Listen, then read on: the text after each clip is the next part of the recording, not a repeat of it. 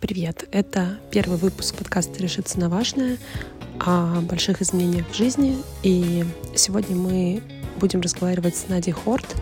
Надя из урбанистики перешла в ювелирный бизнес и открыла свой собственный а, бренд ювелирных изделий. И, к сожалению, в этом выпуске есть технические шероховатости, которые могут немного уменьшить удовлетворенность от прослушивания, но я очень надеюсь, что смыслы, которые в этом выпуске заложены, перевесят те технические неполадки, которые вы в нем услышите. Я бы хотела, чтобы ты для начала немножко рассказала о том бэкграунде, который у тебя был до перехода? Про бэкграунд. Ну, смотри, я училась, приехала в Москву а, в 2009 году, поступила в университет, э, прекрасно училась в высшей школе экономики на факультете философии, мне все очень нравилось. А, ну, учиться было интересно для расширения кругозора, мы много читали, много писали, много обсуждали. А, вот, и как бы такое, знаешь, гуманитарное, очень широкое образование, которое, в принципе, тебя ни к чему не обязывает, не очень понятно, где ты потом будешь работать, но учиться интересно. А потом, а, после окончания бакалавриата, я поняла, что все-таки хочется чего-то более прикладного. И на тот момент, э, это был 2000 где-то там 13 наверное, год, как раз э, сфера урбанистики, то есть градостроительство такого современного была на подъеме. Эта тема была очень тогда модной, а, очень сильно развивалась. Появился институт «Стрелка» со своими проектами, начали появляться классные проекты благоустройства городов в России. Здесь в Россию стали приезжать западные архитекторы, наши молодые архитекторы стали делать интересные проекты. То есть такой накопилось какое-то количество знаний в этой области и позволит это на качественный уровень новый вообще выйти. И тогда... О, слушай, можно я тебя прямо вот здесь немножко остановлю? Потому что в 2014 году я переехала из Петрозаводска в Москву, и тогда у меня был какой-то период участия в разных э, молодежных образовательных школах, дискуссионных площадках, э, в, в какие-то школы фонда Гайдара я ездила и так далее. И для меня это реально было очень удивительным, что в Петрозаводске никто не говорил про урбан, а здесь только все, что и делают, что говорят про городские пространства, про архитектуру, про вот это вот все. думаю, о, какой продвинутый город Москва, насколько здесь все озадачены и озабочены вопросами комфортной городской среды. Да. да. Да-да-да, это как раз так и было. И, ну, во многом вот благодаря новым каким-то институциям, которые тогда появлялись, там, в частности, та же «Стрелка», очень сильно, институт «Стрелка», очень сильно они популяризировали эту тему. И в тот момент а, в Высшей школе экономики, в которой я заканчивала бакалавриате, только-только открылась Высшая школа урбанистики. Это новый был такой факультет, где только магистратура на тот момент была, а, только одна программа магистратуры управления пространственным развитием городов. И вот я на нее поступила на третий набор. То есть это были вот... Там у нас училось по 15-20 человек в группе маленькие были наборы, и вот я была в третьем наборе этой программы, то есть мы были прям такими первопроходцами, и это было все жутко интересно. Ам, преподавателям самим, мне кажется, было интересно это преподавать, потому что до этого это особо нигде не преподавалось в том новом формате.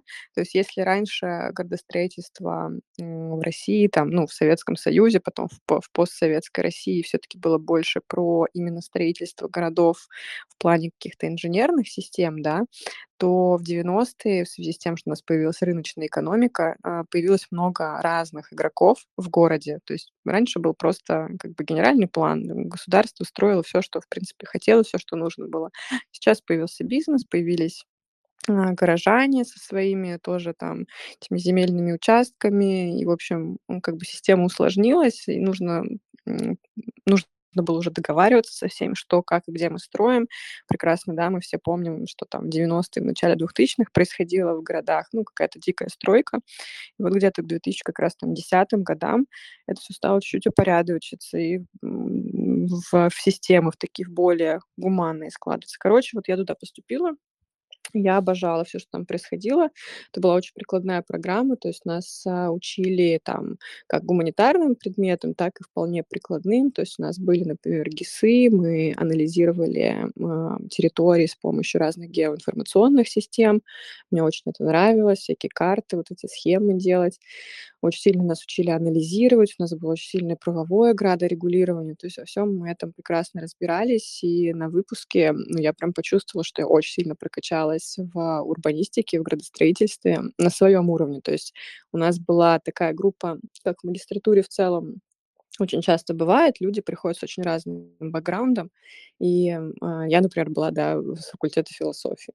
Там другие люди были архитекторы, например, с архитектурным образованием. Понятно, что им какие-то моменты именно такие технические давались гораздо проще, чем мне. Но там, может быть, гуманитарные сложнее, чем, чем мне. Были инженеры, историки, экологи, ну, то есть такая сборная солянка. И вот я для себя просто за эти два года выбрала тему сохранения историко-культурного наследия. Я работала с ней, у меня была магистерская по этой теме, и так плавно очень я попала на стажировку. А, после первого курса я проходила стажировку в Барселоне. Кстати, прикольный был опыт э, вот для людей, мне кажется, для, для студентов. Правда, не знаю, сейчас это в, на, в нашей новой жизни, в наших новых условиях работает это или нет, но я волонтерила на разных мероприятиях, именно связанных с урбанистикой, на каких-то конференциях, форумах. И вот я была волонтером на Московском урбанистическом форуме и была ассистентом спикера, архитектора из Испании, из Барселоны. В общем, потом а, мы с ним списались, и после этого мероприятия, то есть там в декабре этот форум был, а в июле я поехала к нему в бюро на стажировку в Барселону. Это был тоже очень классный опыт. Я месяц там провела. Я там ничего особо не делала. Он просто, ну, меня там очень хорошо встретили, посадили, дали компьютер, рабочее место, там дали какое-то даже задание мне, но с меня ничего особо и не требовали. То есть скорее как бы это для меня был опыт посмотреть, как устроено очень большое агентство городского развития. Это была Барселона Регионале, компания, которая занимается вообще всеми метрополь, ну, проектами вот этой большой метрополии, а, которая вокруг Барселоны, то есть не только самой Барселоны, но всего этого региона. То есть там у них крупнейшие транспортные проекты, инженерные, инфраструктурные, благоустройство, там с мусором связано, с переработкой. Вот. И для меня это был очень классный опыт, потому что я увидела реально междисциплинарную команду, которая работает вместе над проектами, потому что у нас все-таки в России на тот момент команды, которые занимались городским развитием, они были такие моно специализированные, то есть это были либо инженерные, либо архитектурные команды. И там, ну, как бы других специалистов можно было редко встретить. А здесь реально был пример междисциплинарной команды. Там работали вместе экологи, а, историки, культурологи, инженеры, архитекторы, естественно, тоже как бы ядро составляли этой команды. И вот я просто там сидела, смотрела, как все это устроено. Вот, было классно. А, ну и как раз смотрела по проектам охраны историко-культурного наследия. Потом после уже почти под окончание магистратуры а, попала в Институт генерального плана Москвы. Это такая одна из крупнейших, старейших организаций, которая занимается градостроительством, ну, планированием. В Москве там она существует э, с самых ранних советских времен занимается генеральным планом Москвы, там я работала, ну, стажировалась полгода в мастерской историко-культурного наследия. То есть это мастерская, которая состоит там, в ней работает, я не знаю, сколько человек, 20, наверное, 30, может, больше. И это люди, которые все знают про историко-культурное наследие Москвы, а, и там есть эм, люди, которые в архивах сидят, всю эту информацию собирают. Ну и есть, естественно, архитекторы, инженеры, которые делают а, ну, документацию различную для а, мест, где расположены объекты историко-культурного наследия, потому что для этих территорий есть очень много ограничений по стройке, по там девелопменту, по реконструкции. Вот, и там тоже был у меня очень классный опыт работы в команде. Даже меня там на конференцию отправляли в Ярославль, на большую. Мы тогда делали такое небольшое исследование для набережной в Гороховце. Там они не только с Москвой работали, с разными другими городами. В общем, я познакомилась там с очень большим количеством классных людей, архитекторов и вот людей из этой сферы. Вот, и, в принципе, мне все очень там нравилось. Но потом там была какая-то заминка, что меня не могли сразу устроить на работу, а мне надо было искать э, работу, чтобы снимать квартиру, и платить за нее и жить в Москве, потому что я закончила магистратуру, и все, у меня как бы деньги уже родители больше не давали. У нас была с ними такая договоренность. Соответственно, мне нужно было срочно искать работу, и меня пригласили в «Стрелку», как раз-таки в КБ «Стрелка» консалтинговое бюро. Тогда они только развивались. То есть, когда я туда пришла, там, наверное, работало еще человек только 30-50. За год там все это разрослось до 300, мне кажется, человек. То есть они очень больше быстро развивались. При той стрелке, которой вот э, музей, институт, пространство, да, вот это именно эта стрелка. Да, в тот момент как раз вот это был уже, наверное, 2000 какой, сейчас я вспомню, 15 наверное, год. В тот момент начала начался вот этот гигантский проект, а, "Моя улица". этот проект достался "Стрелке". То есть, а, при институте "Стрелка", как бы был такой центр компетенций, то есть там люди, они проводили мероприятия, у них была образовательная программа международная при "Стрелке", своя дополнительного образования. Туда как бы со всех стран мира съезжались люди учиться, и лучшие там специалисты тоже обучали. И вот, наверное, благодаря тому, что там был этот центр компетенций, у них на базе там вот выпускников этой программы в том числе возникло консалтинговое бюро. То есть они создали это бюро, и, ну, видимо, у них там были связи как бы в правительстве Москвы, и они открыли а, бюро и получили вот этот огромнейший проект а, по моей улице. В общем, бюро за счет этого очень сильно выросло. Я как раз попала в тот момент, когда, ну, там где-то в середине уже этого проекта, но я не в нем работала, а, это параллельная была история. Я работала в проектах как раз историко-культурного наследия. То есть благодаря тому, что у меня на тот момент уже были такие компетенции, связи в этой сфере. Меня позвали в проект, был очень классный, это был 2016 год.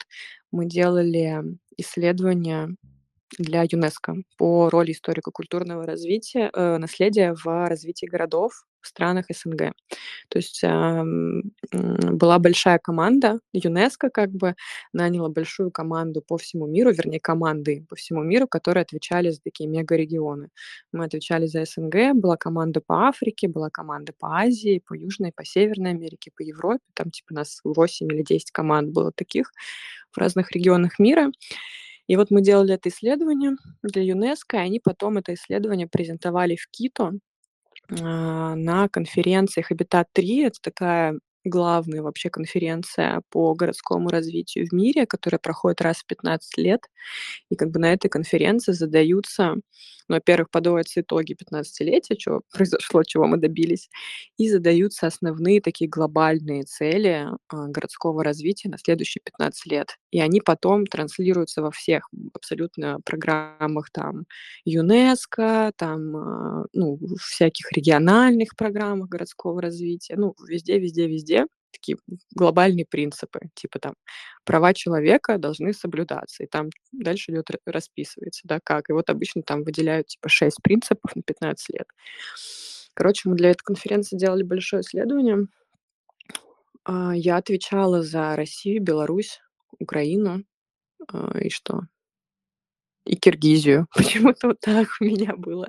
Ну, другие мои коллеги там отвечали, например, за, не знаю, Азербайджан, Армению, Грузию, да, как-то так было. Вот. Было прикольно. Тоже мы общались с разными экспертами из этих регионов, писали это исследование, оно есть, кстати, в сети, там даже есть мое имя.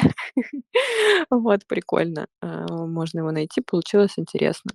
И потом тоже меня там, я еще там, я где-то год там, наверное, работала, и а, на других проектах, тоже связанных с историко-культурным наследием. То есть мы делали стратегию развития Суздаля. Суздаль а, будет как раз в 2024 году, вот через два года, тысяча лет. Вот мы тогда еще в шестнадцатом году начали делать стратегию развития. Ну, там был заказчик под это дело. Ездили в Суздаль в командировку в декабре, прекрасно было, вообще ужасно на самом деле было, ну, в плане именно погоды. Вообще мы должны были натурные обследования делать, ходить по городу, а было просто невозможно, слякоть по колено. Но но прикольно. Вот. Как-то так. Это вот я всё там работала, и потом, а, что-то меня там смущало, я уже не помню, что, честно говоря. То ли зарплата меня сл смущала, то ли что. Да, там какое-то было странное трудоустройство, типа по ГПХ, то есть там не и ГПХ, который каждый месяц продлевался, и ты до последнего дня не знаешь, продлять тебе его или нет. И меня это бесило жутко. И, э, я хотела нормальный какой-то договор, чтоб спокойно работать и развиваться дальше. И вот, э, я начала искать другие варианты, но на самом деле очень быстро нашла вариант. М, там связалась тоже со своими знакомыми из вышки, спросила: "Есть ли у вас работа для меня, пожалуйста, любая?" А они сказали: "О, мы как раз сейчас ищем человека, вот приходи". И так я попала в вышку и провела там следующие 4,5 года своей жизни очень насыщенно. Так, а в вышке-то ты что делала? Ой, ну это очень длинная история, но я попробую вкратце. Я там в общем, там какая была история? Там, на тот момент тоже всё ещё урбанистика была на стадии своего роста. Очень много проходило в Москве в тот момент, э, мероприятий урбанистических, форумов, конференций, всевозможных дискуссий просто бесконечных, чуть ли не каждый день. Какие-то открытые кинопоказы, снимались фильмы, шли проекты большие, да. "Зарядье" тогда строился парк ещё. Ну, другие разные, "Всё моя улица" шла на тот момент проект. Ам, лекции открытые бесконечные, вот. И, м, в Высшей школе урбанистики, которую я, ну, собственно, и закончила на тот момент, там тоже много всего нового, инновационного открывалось. Там открывалось несколько новых образовательных программ. То есть если, до этого была только 1 программа, вот как, собственно, которую я и закончила, на тот момент там пришёл новый декан Алексей Викторович Новиков, и у него была такая идея, запустить несколько инновационных экспериментальных образовательных программ, международных причём, на английском языке. Запустить несколько лабораторий исследовательских. И вот как раз меня позвали быть, а, таким менеджером-куратором одной из образовательных программ международных англоязычных. И, ам, тоже таким менеджером лабораторий, которая на на тот на тот момент была тока в стадии идеи. Вот, ещё не было ни ни помещения, ни сотрудников, э, ни проектов, ничего. И вот, а, под это всё дело, пригласили испанского архитектора Висенте Гойарто. А, мы с ним были немного, очень-очень поверхностно как бы знакомы вот как раз из той моей поездки. Ну, буквально типа просто видели друг друга, никогда не разговаривали. Вот, а у него был у него был на тот момент уже огромный опыт запуска подобных проектов в Барселоне. Они там ещё, не знаю, 15 лет назад запустили школу, а, передовой архитектуры Каталонии. Он был главным архитектором Барселоны в течение 4 лет. И вот как раз он после того, как закончил быть главным архитектором, его пригласили в Москву, и мы вместе с ним, а, запускали этих 2 проекта: международную магистратуру и международную лабораторию. Это был, конечно, опыт вообще очень крутой, потому что с нуля, с абсолютного нуля, то есть с стадии идеи, мы создали площадку, которая в течение следующих 4 лет была очень таким активным центром вот этих урбанистических дискуссий, образовательных программ. То есть в 1 год вот, а, я туда пришла в конце 2016, а, в декабре нет, я пришла туда, наверно, в середине 16. А, мы открыли саму лабораторию, на Мясницкой на 1 этаже. Мы там отвоевали большое помещение, 120 квадратных метров с панорамными окнами, и мы там делали ремонт. А, очень тоже было много всяких прикольных историй, связанных с этим, но это отдельная история. А, мы запустили уже в декабре, по-моему, 15 декабря 16 года мы эту лабораторию запустили. Очень помпезно, там просто куча людей пришло. И за 17 год, через лабораторию прошло 1500 человек. То есть у нас мероприятия были почти каждый день. У нас были лекции, бизнес-завтраки, ам, воркшопы, какие-то программы, разные дискуссии. Вот просто там каждый почти день что-то происходило. И в сентябре 17 года мы уже запустили вот эту магистратуру, 1 набор. Это тоже было очень непросто. Тоже отдельная история, как мы туда набирали студентов, потому что программа была платная, вышка не предоставила там бюджетных мест на неё. А, полностью коммерческая, то есть нам надо было набрать людей на новый образовательный продукт, абсолютно экспериментальный, не очень понятный. а, сложный в объяснении, что это про о чём. М, плюс еще и за деньги, плюс, ну, достаточно дорогая она была даже по меркам вышки. Вот, но мы набрали там в первом наборе, по-моему, 16 человек у нас было. И даже у нас приехал парень из Индии учиться на неё. Ничего себе. Слушай, вот всё, что ты рассказываешь, звучит как очень классный карьерный трек в образовании, очень уникальный опыт. Э, откуда вообще возникла мысль, то, что хочется сменить деятельность и тем более сменить её на ювелирный бизнес? А, ну, вот, а, в какой-то момент, м, случилось, наверно, то пресловутое выгорание. Потому что, ну, в общем, проект был очень инновационный, экспериментальный, и внутри университета его было достаточно сложно защищать. Даже внутри факультета его было сложно защищать. То есть в какой-то момент я оказалась в ситуации, что, ну, у меня было реальное ощущение, что кроме вот меня и нескольких там людей, которые в команде лаборатории есть, с которыми мы прям ежедневно этот проект делаем, как бы никому это больше не нужно. То есть я приходила на совещание с ректором вышки, и каждый раз как бы были вопросы: "Ну чё, мы закрываем там программу, мы закрываем лабораторию?" Потому что, ну, там есть определенный KPI в университете, естественно, там есть финансовый KPI, научные, и, а, мы с ними как бы не справлялись. То есть у нас были довольно большие, м, расходы, у нас не было научных публикаций, потому что, а, та сфера, в которой мы вообще работали, это было Smart City, City and Technologies, ну, то есть такие в России про них как бы, ну, особо даже и не пишут, даже и не знают.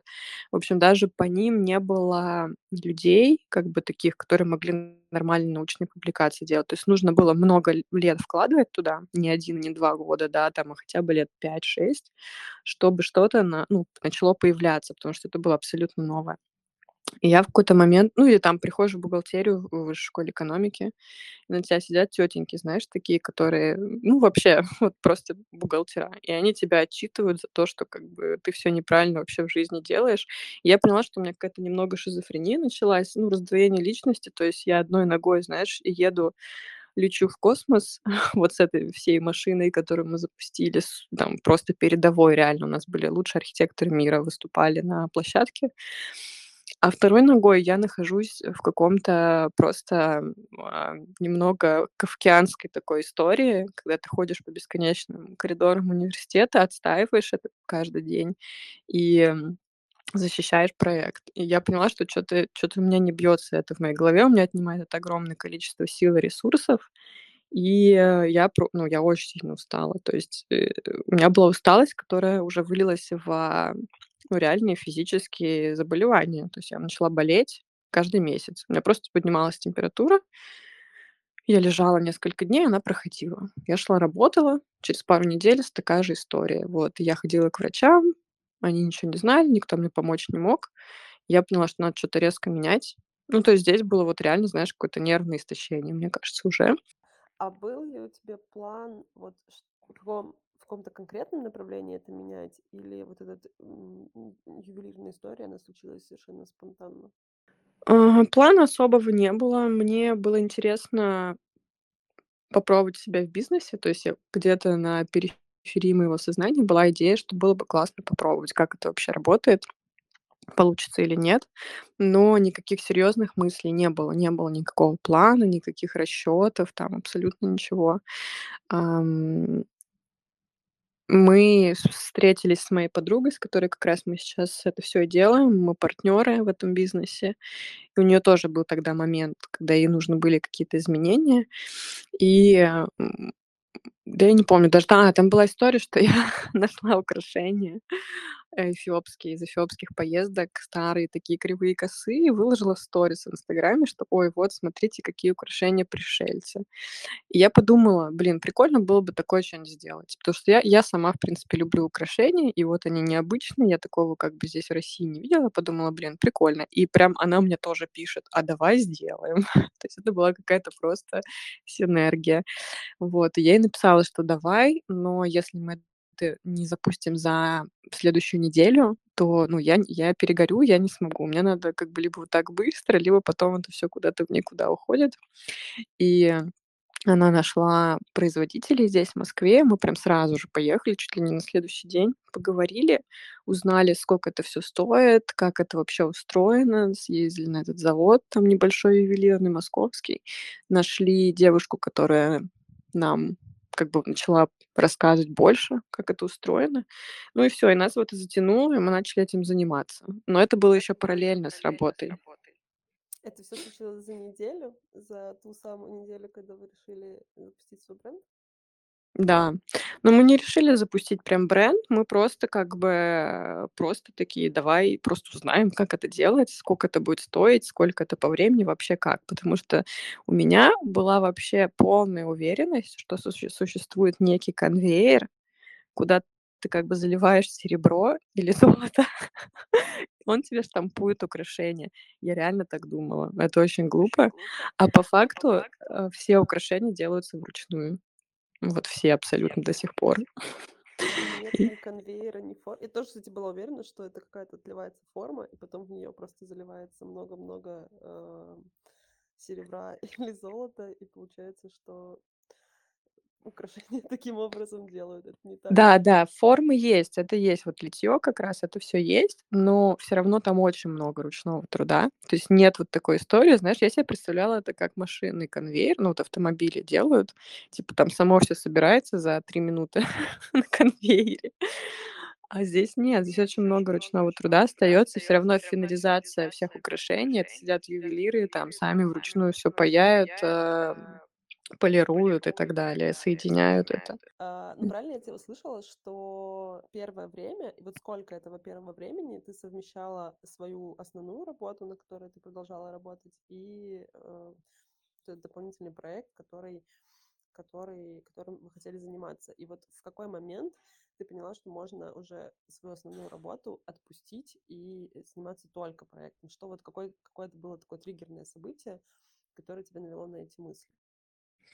Год я занималась, э, и тем, и тем, но там так совпало, что, ам, блин, это же тот же был год, когда была пандемия, А какой, наверное. кстати, это был год? Кстати, уточнение, в каком году вы на- начали делать свои украшения?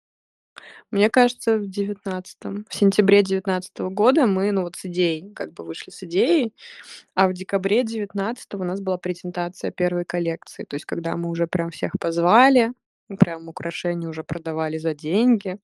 Вот, мне кажется, вот так это было. А, по-моему, в январе двадцатого началась пандемия, правильно же?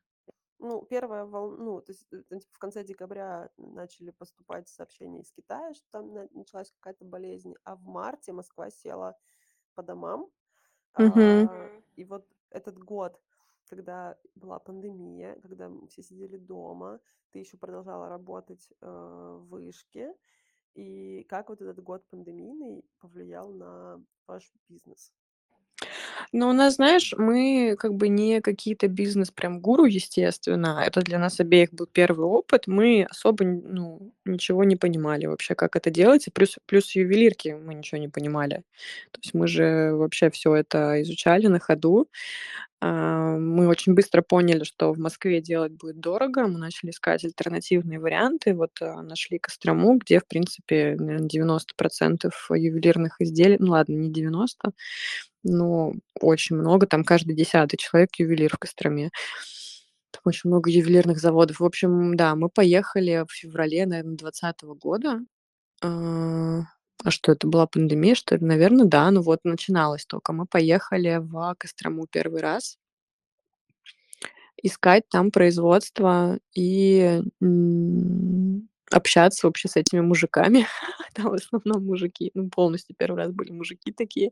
Тоже там было много забавных историй. А, вообще в этом во всем разбираться. И и у нас, конечно, ушло довольно много времени на отладку производства, чтобы добиться того качества, потому что у нас, а, бренд, мы как бы не делаем криво-косо, мы там до каждой мельчайшей пайки стараемся сделать супер идеально, хотя в серебре, ам, так особо не делают. То есть мы как бы делаем качество золота в в серебре. Но у нас изначально была такая позиция, что мы так хотим делать, поэтому мы очень долго искали и налаживали производство. Это было непросто.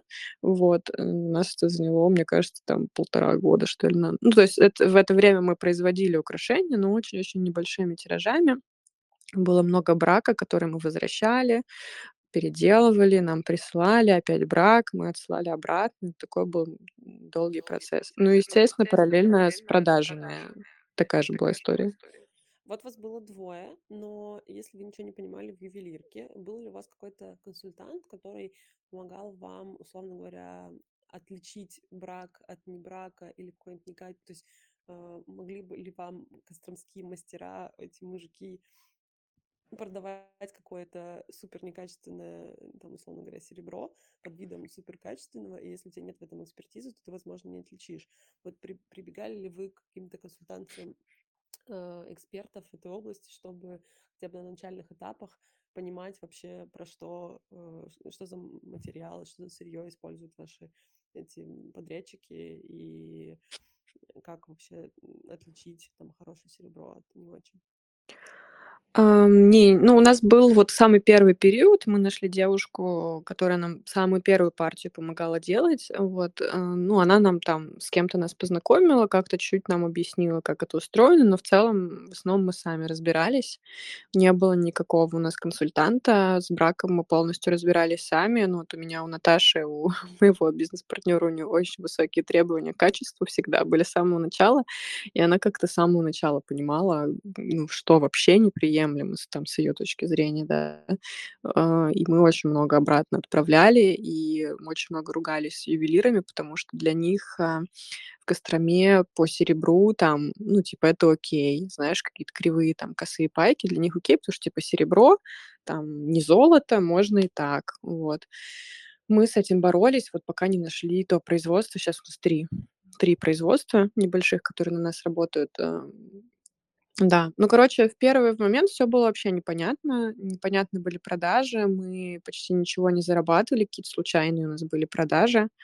Вот, э, мы особо мы мы как думали? Мы думали, мы сейчас в "Инстаграм" все выложим, тогда же "Инстаграм" был как бы с таргетом, с блогерами, со всеми делами, не как сейчас. И мы думаем, мы сейчас выложим классные фотки, а фотки мы тоже делать не умели, кстати. И все у нас купят. Знаешь, вот эти истории успеха. Ну, как бы так не особо сработало, естественно. Ну, то есть даже что то покупали у нас. Я вот сейчас думаю, блин, реально, что это были за люди, которые нас что-то покупали? Ну, какие-то единичные, знаешь, там типа 5 продаж в месяц у нас было было. Вот, а, но были, и это в нас какую-то хотя бы минимальную уверенность поддерживало, что это чего-то стоит. А сколько было в первой партии э, ваших украшений? Ну, то есть вот, типа, чтобы понять именно масштаб, э, который был на старте, и там, возможно, какой был, не знаю, через год условно Мы изначально вложились по, по-моему, 100 тысяч, либо по 80, что-то такое. Ну вот и она, и я, мы вложили там 80-100 тысяч в первую партию. в разработку, потому что у нас же не было ни модели, ничего, ни, ни- вообще ничего. Короче, мы в разработку вложились и в само производство. И а, э, благодаря нашим великолепным друзьям мы это все сразу окупили. То есть мы устроили вечеринку в декабре, запуск бренда, и у нас реально друзья много купили. Вот. Ну, друзья, плюс друзья друзей, как-то все так сделали репосты. Кстати, Инстаграм, да, помог. И вот мы реально на те же 180 тысяч продали. Ну, то есть мы особо там ничего не заработали, но те деньги, которые вложили, мы отбили сразу. Я правильно и... понимаю, что вот на этой вечеринке вы выложили весь ассортимент, все, что было, вот все, и тут оно было присутствовало на этой вечеринке? Ну, практически так и было, да. То есть, э, наверное, у нас в глубину там было, я не помню сейчас, честно говоря, ну, наверное, типа 3-5 изделий. То есть вот э, у нас было всего, наверное, 10 артикулов, и каждый в глубину было по 3-5 штук. Вот так. Примерно. Класс. Это очень... Э, это, это подтверждает, что для начала не нужно там типа супер много. Ну, что в моей голове, там, условно говоря, на старте должно быть, знаю, тысяча изделий, и потом ты их там куда-то Ну, мы были очень осторожными, и это, кстати, спорный момент, потому что мы до сих пор достаточно осторожны, и, возможно, если бы мы больше рисковали, мы бы быстрее развивались. Но у нас такой вот свой темп. Э, мы изначально как бы попробуем, попробуем, посмотрим. Там условно, например, у нас до сих пор нет фирменной упаковки, хотя уже бренду 3 года. Ну, то есть у нас есть упаковка, но мы ее закупаем и, э, там свои логотипы добавляем, там открытки добавляем и так далее. То есть такое с тиснением, там, знаешь, логотип, у нас такого нет. Мы ее только сейчас разрабатываем. Почему? Потому что упаковка- это очень дорогая история. И мы как бы осторожничали, думали: "Блин, а вдруг сейчас все не пойдет, пока не будем заказывать". А, кстати, э, я же заказывала ваши украшения Да. недавно, и они приехали, и там была эта вкладочка, э, очень красивая открытка про бренд, и мне наоборот показалось, что вот эта лаконичная бумажная вот э, коробочка, это как бы, ну, типа, такой стиль, стиль бренда. Да, ну вот, э, мы так специально подобрали вот такую коробочку крафтовую, крафтовый пакетик вот с этими ручками, с такими атласными, вполне не какими-то помпезными, да, специально, чтобы это все равно отражало суть бренда.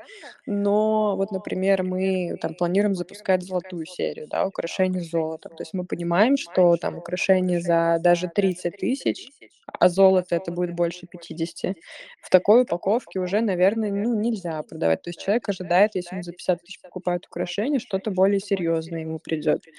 Возможно, это первый год пандемии, когда э, такая была нестабильность, ам, какие-то моменты м, застоя, каких-то отсутствия, не знаю, месяц без продаж, какие-то моменты, которые вы бы начали сомневаться, что стоит это продолжать, и как вы потом из них выходили и продолжали, что вас поддерживало в этой истории. У нас были сомнения каждый день просто. Каждый день мы сидели, думали: "Блин, ничего не работает". При этом мы вс мы каждый день делали что-то. То есть у нас не было момента, чтобы, знаешь, мы не делали и забросили. То есть мы абсолютно каждый день что-то делали. То есть мы как-то сразу достаточно быстро поделили обязанности, что Наташа, она больше отвечает за дизайн, производство. И вот эти моменты такие. Я отвечаю там за продвижение, Инстаграм, продажи, вот это вот. И вот каждая из нас в своей области что-то каждый день делала. При том, что Реально, я уже сейчас точно даты не вспомню, но первое время, ну вот, продаж-то практически особо и не было. То есть они были очень маленькие. Там максимум мы на 100-120 тысяч в месяц продавали. Это в лучшие времена. Вот. А что случилось вот э, в тот момент, когда ты поняла, что я могу уйти из эм, э, своей основной работы из найма и заниматься только брендом? И был ли этот момент, когда ты, когда уже этот бренд тебя окупал, или ты все, все равно уш- ушла в, э, из найма и не на тот же уровень там, своего дохода и ам, оборотов, который тебе бы гарантировал ту же самую жизнь? Я ушла, потому что я уже не могла там работать. То есть я понимала, что очень как бы тяжело, м, идёт и программа, и лаборатория. Я понимала, что я просто сама истощена. Я очень надеялась, что это кто-то подхватит и дальше понесет. Мне там предлагали новый проект внутри университета, большой, офигенно крутой, классный, на котором можно было прокачаться, образовательный тоже. Ну, как бы его, а, курировать, быть таким лидером проекта. Я понимала, что со своим запасом как бы силы, энергии здоровья я не потяну. Я как бы честно об этом сказала, отказалась. И мой уход с работы, с найма, он вообще не был связан с деньгами. То есть, эм Бренд на тот момент не приносил, а, того же дохода, который был у меня там в университете. Но у меня были сбережения, то есть я как бы себе создала вот тут эту пресловутую подушку безопасности финансовую. Я понимала, что там минимум полгода я точно смогу прожить вообще не работая, даже если я ничего не буду получать. Но как бы в принципе такой ситуации, по-моему, не было. Какие-то небольшие доходы, типа, знаешь, там 20-30 тысяч рублей, иногда 40, все равно бренд приносил. И моя вот эта небольшая копилочка, она все равно пополнялась. Вот, плюс я брала, небольшие проекты какие-то. Там, знаешь, меня пару раз попросили какой-то консалтинг небольшой сделать, там типа по 30 тысяч заплатили, тоже окей было. Я преподавала, я продолжала преподавать. Это небольшие деньги, но все равно тоже какой-то дополнительный источник дохода. То есть все время чуть-чуть еще было сверху от того, что приносил, ну, те небольшие деньги, которые бренд приносил. Вот это, кстати, важное уточнение. Э, правильно ли понимаю, что до сих пор, э, помимо бренда, у тебя есть еще альтернативные эм, занятости, которые по чуть-чуть, по чуть-чуть накапливают и формируют твой эм, Да. доход, и формировали его тогда, когда ты уходила с основной работы с вышки? Да-да-да, в принципе, эм, все всегда были. Сначала это было как-то не системно, не структурировано, то есть что то приходило, уходило. Вот, а в какой-то момент я поняла, что мне все таки нужно, чтобы стабильно это было, поэтому я вписалась в 2 вот проекта таких дополнительных, в которых я сейчас пока еще работаю, но планирую сокращать свое там присутствие, ну, потому что сейчас в приоритете как раз развитие бренда. А в какой момент, э, бренд, что называется, полетел? То есть, э, что произошло? Не знаю, вас вас пригласил в свою выкладку какой-то, а, магазин, или вы вышли там, не знаю, какой-нибудь Poison Drop, к и вы вышли к нему с предложением, или вас кто-то прорекламировал, что дало какой-то буст? Вот что какое было триггерное событие, после которого вы поняли: "О, все, вот теперь точно полетели"? Ну, мне кажется, это было осенью, наверно, позапрошлого года или прошлого. Не, 21. наверно, позапро я чё-то в датах так запуталась из-за этой пандемии и всего вообще происходящего. То есть я реально прекрасно помню, что происходило вот в датах до две тысячи где-то восемнадцатого года, могу там вплоть до дня сказать, а потом всё. Ну, если в девятнадцатом году, там, типа, сентябрь, декабрь вы запускались, потом начался год пандемии, э, 1 год, который было все закрыто и все было максимально напряженно и никакой ясности. И 21 год уже был прошлый год, он был уже такой легче, э, а в этом году началась спецоперация. То есть, наверно, вот Мгм. 21 все таки да, или 20?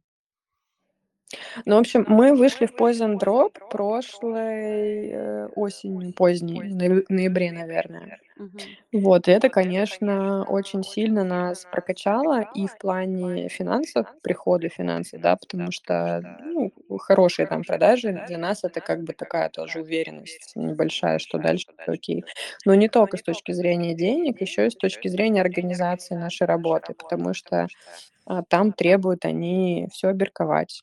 Они требуют всё, там спецификации вносить все правильные, а, документы оформлять корректно, быстро всё это делать. Э, нам пришлось под это дело нанять товароведа, что очень значительно ускорило нашу работу в целом.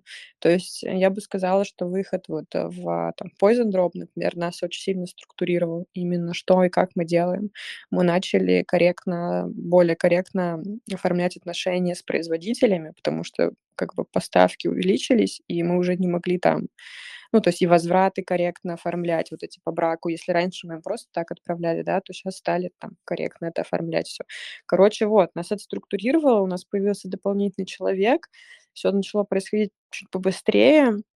А, там в это, в наверно, в ноябре, в декабре было. В январе мы поняли, что нам нужен еще один человек, который будет помогать с нашими розничными заказами, с их, ам, оформлением, общением с людьми. Вот мы наняли еще одного человека. Да, вот я думаю, что в этот момент как-то всё так сложилось. Но еще и сложилось, что мы нашли производство, которое могло быстро производить столько, сколько нужно. Потому что, например, до ноября прошлого года мы бы вряд ли справились с поставками в "Инстаграм", ой, в "Инстаграм", в Poison Drop. Потому что очень медленно работало производство, было много брака. Вот. А в августе прошлого года, в августе, в сентябре мы ездили в Кострому, мы общались там с несколькими производителями, очень активно, и мы поменяли полностью всё производство. И вот это нам позволило быстрее производить и выходить сразу во многие магазины. То есть после Poison Drop мы там еще в ряд магазинов вышли. Но Poison был первым, да? И вы сами в него вышли? Нет, мы до этого уже продавались в "Сахарке", в "Дафне", это питерские магазины, там у нас были довольно большие отгрузки тоже им, а, но мы не могли им сток оперативно как бы допоставлять из-за того, что у нас были очень ну, проблемное производство. И получалось, что мы вроде там представлены, но там что-то продается, и мы как бы не можем быстро это поставить, как бы этого украшения нет, продаж по нему нет. Вот, ну, вот такая была ситуация. А здесь, получается, мы смогли там и в Poison Drop поставить, и вот во все магазины, в которых мы уже на тот момент стояли, мы смогли гораздо быстрее им отгружать. Слушай, вот есть такой тезис, э, нормально дело нормально будет, и еще один тезис, под лежачий камень вода не течет. А, вот когда ты сказала, что у вас были мысли запускаться, и вы думали, что вы сейчас выложите все это в Инстаграм, и все это быстро раскупит и вырастет э, до небес, а, по факту, если я правильно тебя услышала, а, происходит совсем, ну, не совсем так. И вот как ты относишься к этим двум тезисам? То есть, если ты делаешь классный продукт, тебе эти там продажи и, там, не знаю, магазины новые и какие-то еще э, рост, он придет сам, или все-таки э, даже если у тебя классный продукт, то без его продвижения, без э, его там рекламы и какой-то проактивной деятельности в его продвижении, он все равно так и останется маленьким и никуда не вырастет. Ну, я обожаю вот эти истории, когда говорят: "Я просто сделал классный продукт, и все само полетело". Но я вот когда читаю или там смотрю видео, и вот люди рассказывают эти истории, я думаю: "Человек, ты что не ну, что ты не договариваешь, да?" Наверное, такие истории, конечно, есть, но я не особо в них, честно говоря, верю. Ну, либо это какое-то супер классное стечение разных обстоятельств. У нас точно не такая история.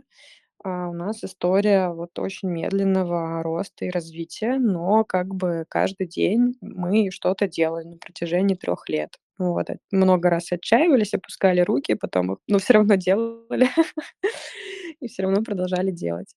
да, поэтому я не верю в то, что знаешь, типа просто ты какой-то человек, например, не блогер, да, обычный среднестатистический человек, что-то запустил, и оно стало продаваться. У блогеров, конечно, другая история, там у них уже есть аудитория. ну, у нас не было аудитории, мы ее собирали с нуля полностью и как умели. Вот, и поэтому это, это медленный процесс все-таки, очень долгий. Поэтому плюс еще какая ниша, украшения достаточно конкурентная ниша. И очень много именно брендов в Инстаграме ювелирных представлено разного качества и разного, э, разной концепции, но их очень много за последние там, если 10 лет назад, вот ну, те владельцы ювелирных брендов, которые запускались 10 лет назад, говорят, что было гораздо проще в том плане, что это было очень новое, и на любой бренд хороший какой-то, да, сразу обращали внимание очень много людей, потому что, ну, ничего нормального не производилось, были советские дизайны. То сейчас, а, за эти 10 лет там сотни брендов появилось ювелирных, современных, многие из них очень классные, прикольные, со своей концепцией, идеей, и как бы выделяться уже стало гораздо сложнее на этом фоне. Как бы уже конкуренция гораздо больше стала. Поэтому нет, это очень долгий процесс. Э, если уж идти туда, то это прям надо быть готовым к игре в очень долгую. Окей. А вот на протяжении всего этого времени, когда ты ушла уже из найма и работала только на бренд и брала какие-то сторонние проекты, не возникало ли у тебя желание вернуться обратно в найм, где кажется, может быть, есть больше стабильности и предсказуемости процессов, а, или там еще раз сменить э, профи- ну, деятельность, профессию на какую-то еще. Вообще ни разу. Это, кстати, для меня большое удивление, потому что все-таки у меня была офигенная работа. Мне нормально платили, и было очень классно, весело, хоть я и выдохлась, да, но это, ну, это реально моя проблема, что я как бы не смогла это в определенный момент э, заметить. Но вообще вот за эти два года назад я уволилась полностью. вообще ни разу такого желания не возникло. И я прям даже думаю, когда что куда-то устраиваться, вот подписывать этот договор, сидеть где-то. И я прям, мне прям, о, нет, нет, нет. Вот так я думаю об этом. Класс. А когда началась э, спецоперация, и мир в России снова изменился, эм, вот как, как теперь, я так понимаю, что изменились как продвижение, потому что с Инстаграмом стало сложнее, э, как для вас изменилась эта реальность и повлияла ли, э, не знаю, может быть, серебро? Вообще, кстати, откуда берут серебро в России? Я Из просто не России. У нас очень много серебра, и золота, и бриллиантов, и камней разных, поэтому ювелирный бизнес будет процветать здесь даже при самых жестко закрытых границах. А с точки зрения вот продвижения, как теперь вы справляетесь с тем, что в Инстаграме стало сложнее? Блин, звучит ужасно, но у нас а, только все лучше стало после а, начала военной специальной операции. Потому что что случилось? Бренды ушли международные. Вот. э, Людям стало некуда тратить деньги. Ездить тоже особо сейчас как бы сложнее стало гораздо, да. И мы даже замечаем, что на маркетах, ну, мы участвуем там в маркете «Ветер», например, у нас даже на маркетах значительно выше продажи, чем были до этого. То есть люди готовы тратить больше, им просто больше некуда тратить, а как бы деньги есть в Москве там, да, ну, не только в Москве. И и и вот их надо куда-то тратить, надо себя чем-то радовать. Вот у нас из регионов, например, бывают заказы там на 50, на 60 тысяч рублей. То есть женщина заходит к нам на сайт, вот на наш сайт бренда nanojewelry.com и просто за полчаса себе в корзинку кладет украшение на 60 тысяч, там, из Новосибирска, например, или из Мурманска. Вот у нас были такие заказы за последнее время. И все. И, и как бы она их получает, не возвращает, то есть, ну, она их носит, и ее все устраивает. И она сама собрала себе капсульный гардероб украшений. Да. Капсульный ювелирный гардероб. Классно. Вообще все, что ты говоришь, звучит очень оптимистично. И это очень классно. э, И с точки зрения перехода. Ну вот, наверное, знаешь, давай, может быть, соберем, м, подытожим потихонечку наш разговор. Вот, не знаю, три-четыре а, основных тезиса, что бы ты сейчас делала, если бы вновь решила изменить эм, там, вектор своего направления там, карьерного, профессии. То есть я вот услышала точно первый тезис, что первое время ты совмещала работу и э, основную, и вот э, найм, и, может быть, еще несколько. Ну да, я бы сказала, что в целом это правильно. Первое время все-таки совмещать, если есть такая возможность. Потому что, ну, посмотреть вообще, как ты в этом. Потому что, я думаю, все равно там бизнес вот такой, там даже фриланс- это не для всех. А, многие себя чувствуют прекрасно в найме в офисе, и классно, да. Все все мы очень разные. Поэтому если есть возможность первое время посовмещать, то, да, классно посовмещать. Второе, ну, все-таки партнерство в бизнесе- это очень важно. А, есть, конечно, люди, которые могут делать самостоятельно вещи, но самостоятельно делать гораздо сложнее, даже не в плане какой-то нагрузки, ну, типа, что много надо всего делать, да, а в плане уверенности. А, потому что мы, все время с, э, моим партнером мы все обсуждали бесконечно просто, особенно в начале, ну, щас тоже, но в начале просто каждый день. Мы там ныли, типа, жаловались друг другу, но все равно это была поддержка, что позволяло как бы не опускать руки. И мы как бы друг об друга думали и шли дальше. Это тоже прикольно. Ну, конечно, классно иметь, если все таки уходишь, подушку безопасности хотя бы на полгода финансовую, да, чтобы можно было не думать каждый день о деньгах. Потому что если ты уходишь, у тебя нет денег, и ты рассчитываешь, что тебе бизнес вот прям сейчас начнет приносить деньги, а он не приносит, единственный твой вариант- возвращаться обратно, и это печальная история. Поэтому хотя бы на полгода на адаптацию ну нужна вот эта подушка. А, супер. А как твои близкие? Они, э, не знаю, верили в тебя, поддерживали, говорили: "Да-да, конечно, уходи, переходи, занимайся только брендом"? Или наоборот был какой-то, может быть, скепсис среди там друзей, близких, э, семьи, родственников, что, а стоит ли как бы сейчас такое время, особенно там пандемия, стоит ли вот совершать такие решительные действия? М, у меня очень поддерживающая среда. Это, конечно, мне очень повезло. То есть, м, меня всегда все поддерживают. Просто всегда все поддерживают, говорят: "Делай, конечно, классно, прикольно, делай". Вот. Ну, еще, наверное, все-таки сработало тот факт, что я, может быть, там не совсем до конца ушла. Например, у меня осталось преподавание.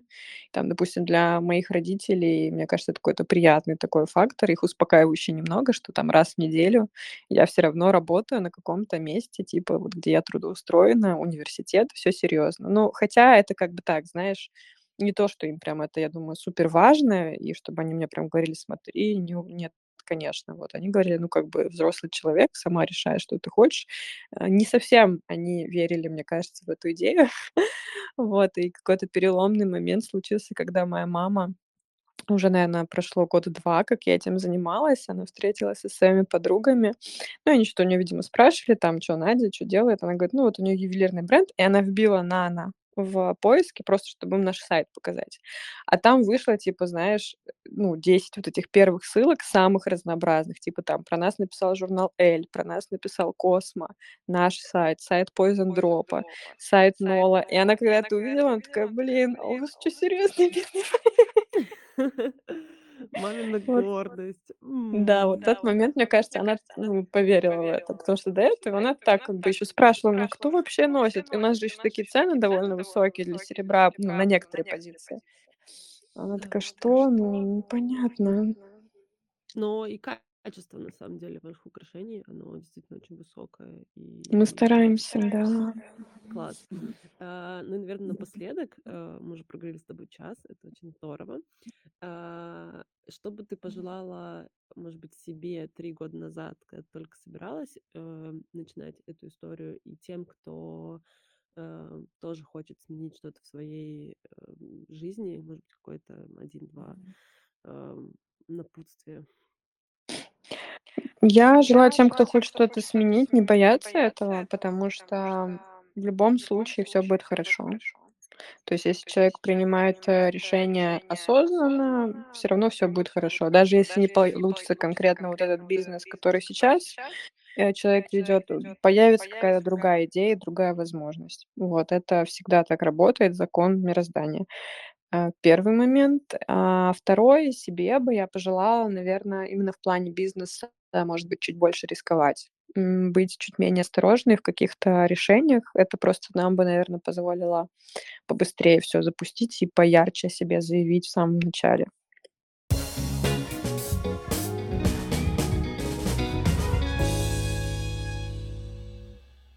Для меня этот выпуск с Надей был про то, как важно быстро начать э, делать не откладывать свои идеи на потом, потому что, с одной стороны, можно очень быстро перегореть, а с другой стороны, можно опоздать, и эту задумку, эту классную идею реализует кто-нибудь другой, и ты уже не будешь первым. И также он был про то, как важно совмещать э, маленькие шаги, делать их ежедневно, постоянно, и решительные действия, что эти маленькие шаги, они готовят некоторую почву для э, больших изменений и постепенно-постепенно приводят нас к новым э, перспективам, новым возможностям. И важно эти новые возможности не проглядеть и позволять себе немного риска. В этом выпуске я также услышала для себя важный тезис касательно выгорания. Очень важно прислушиваться к внутренним ощущениям и следовать за интересом. Даже если твоя карьера выглядит классной, и она такой является, но ты внутри не чувствуешь себя удовлетворенным, важно не бояться слушать свое сердце — и позволять себе увлекаться чем-то еще. Надеюсь, для вас этот выпуск был интересен и полезен, и, возможно, натолкнул на новые мысли или действия за своей мечтой.